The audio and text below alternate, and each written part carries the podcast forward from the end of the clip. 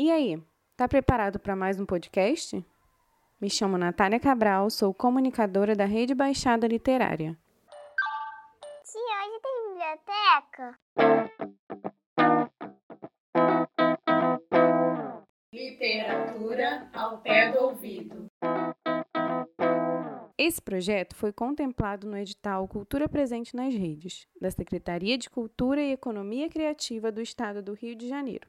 No segundo episódio, vocês vão ouvir o conto de uma das leitoras das bibliotecas comunitárias. Oi, pessoal, me chamo Giovana. Vou ler um conto que eu escrevi e está no livro Contos da Baixada que foi lançado na Bienal de 2017. Era uma vez um menino chamado Lucas, que gostava de sair todo domingo. Um domingo ele viu uma menina. Para ele foi amor de verdade. A menina era tão linda, os olhos dela eram pretos, a cor dos cabelos negros, tão lindos. O nome dela era Tayane. Muito tempo se passou e um dia na faculdade eles se esbarraram e os livros caíram no chão.